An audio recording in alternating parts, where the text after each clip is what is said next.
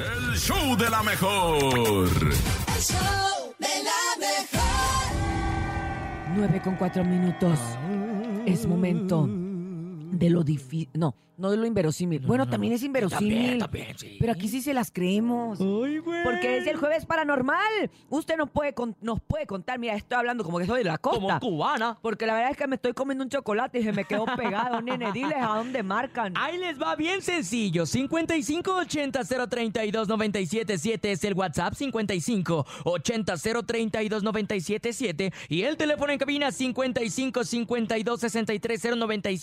5552-630977. Tienes una historia de ultratumba, una historia paranormal, algo que te haya sucedido y que absolutamente nadie te crea. Es el momento de contarlo ahora. Así como usted ha escuchado nuestro audio de Hazte para allá, te voy a matar. Esa es una historia verídica que nos Sí. marcaron, que nos contaron y nosotros decidimos tomar ese audio y usarlo porque la verdad es que hazte para allá, te, voy, a matar. Vamos a escuchar estas historias de nuestro público. Buenos días.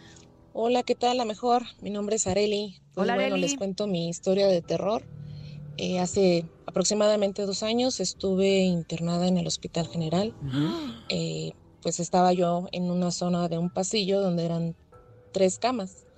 Eh, en esa ocasión, en la madrugada, me desperté y pues escuché pues ruidos porque pues iba entrando un nuevo paciente por lo que se escuchaba estaba pues grave porque se escuchaban sollozos, se escuchaban pues mucho ruido y se escuchaban pues los doctores, los enfermeros, este, pues que estaban haciendo el movimiento de trasladar al paciente de la camilla a la cama. Ajá. Entonces pues yo la verdad me les quedé viendo, veía yo pues las siluetas y, y, pues sí me llamó la atención porque dije, bueno, la persona debe estar súper grave porque Claro. pues los, los familiares escuchaban muy mal.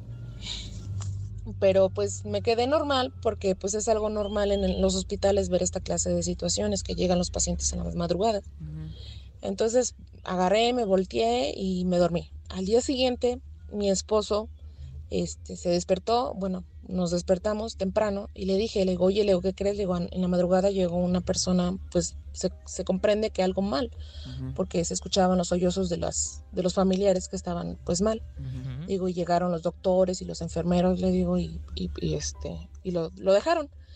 Y pues mi esposo ah, se despertó, este, se levantó y le dije, le digo, pues abre la cortina, le digo, pues para ver quién es. Ujú. Y cuál es nuestra sorpresa, que al momento que abre la cortina, no hay nadie. No. Cállate. Y pues sí nos quedamos impactados porque al momento sí fue algo pues espeluznante, ¿no? Se nos puso la piel chinita. Claro, y Y como pues que yo no sin lo podía creer porque decía yo, bueno, pues si yo los vi, eran personas físicas, o sea, Ajá, eran, ajá. Eran personas reales que estaban haciendo el movimiento de la persona.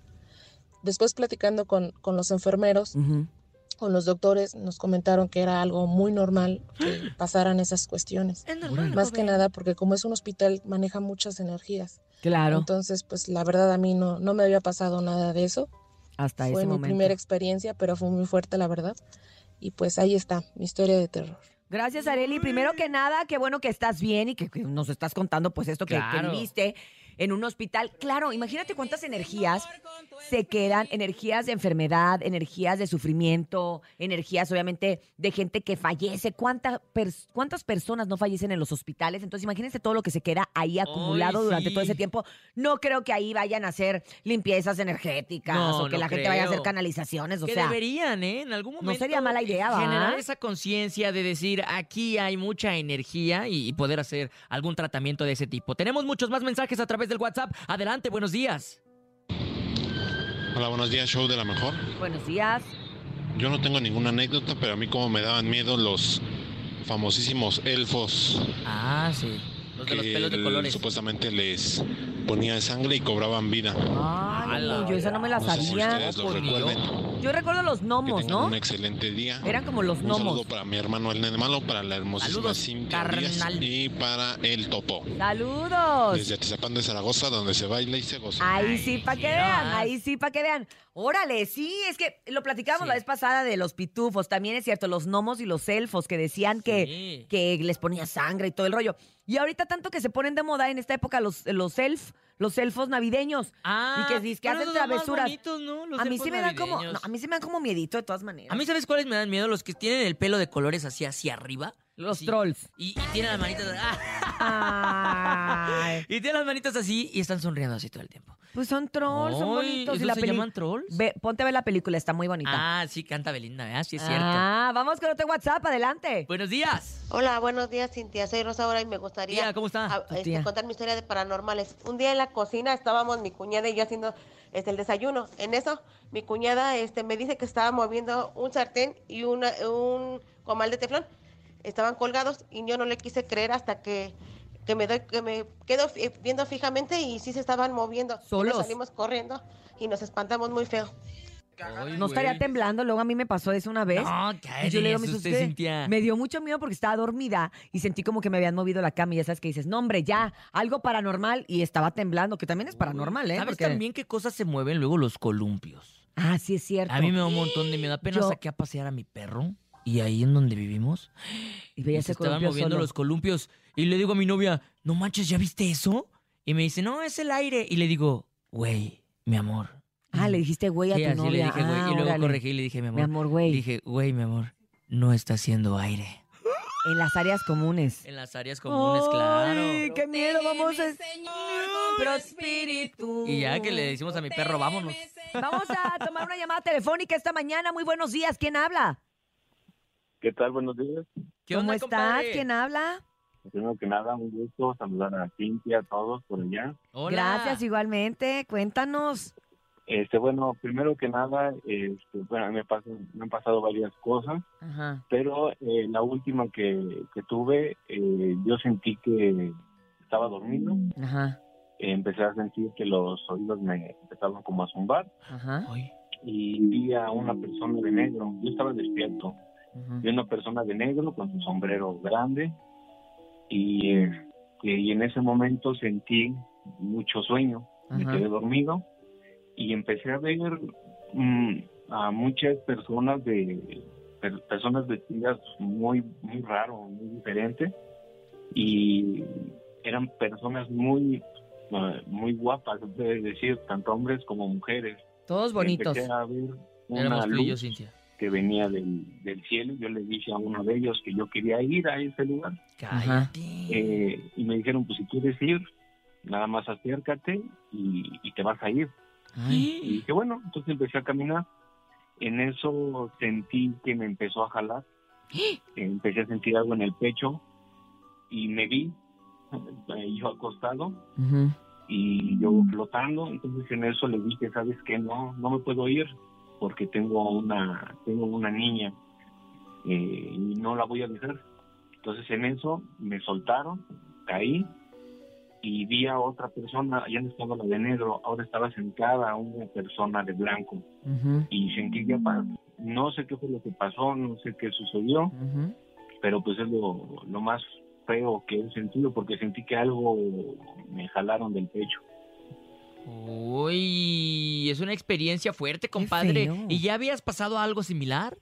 Eh, sí, de hecho también mi hija ve cosas, le hicieron, eh, le cerraron su tercer ojo, Eh, hemos visto varias, varias cosas. Nosotros vivíamos antes en la colonia Popotla, Ajá. donde Ajá. está atrás del árbol de la noche triste. Uy. Entonces, eh, pues se escuchaban bastantes cosas, gente haciendo tortillas en la noche, en la azotea.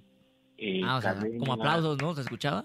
O- Exactamente, entonces, pues nosotros, bueno, mi familia siempre ha visto un poco de, de cosas así. Oye, qué fuerte. Pues a ver si nos vuelves a hablar el otro jueves también con alguien de tu familia para que nos cuenten estas historias paranormales. Ya sabes que aquí sí creemos en eso, aquí sí hemos Claro. experimentado diferentes cuestiones y gracias por compartirlo aquí en el show de la mejor. Gracias, Al compadre. contrario. Te mandamos un abrazo grande. Igualmente, que estén muy bien, saludos. Gracias, gracias. Vamos a escuchar más historias como esta aquí en el show de la mejor en este jueves paranormal. Adelante, buenos días. Buenos días, la mejor. Mi experiencia paranormal sucede a razón de que uno de mis tíos fallece. En su época, pues era una de las personas más ricas de ese lugar. Eh, pues un día antes de que se sepultara, Ajá. nos cuentan personas de otros pueblos que los fue a visitar, que iba en su caballo y que los invitaba a su cumpleaños. ¿Cuál fue la sorpresa? Que al día siguiente llegaron las personas con regalos, pero mi tío ya estaba en la caja, ya estaba a punto de Ay, Dios. ser sepultado. Ay, pero ¿por qué? Ay, qué raro. Ay, no sé, me quedé pensando, ¿no? Y, y de hecho antes Ajá. se dice que en el momento de enterrar a alguien ponían una campanita.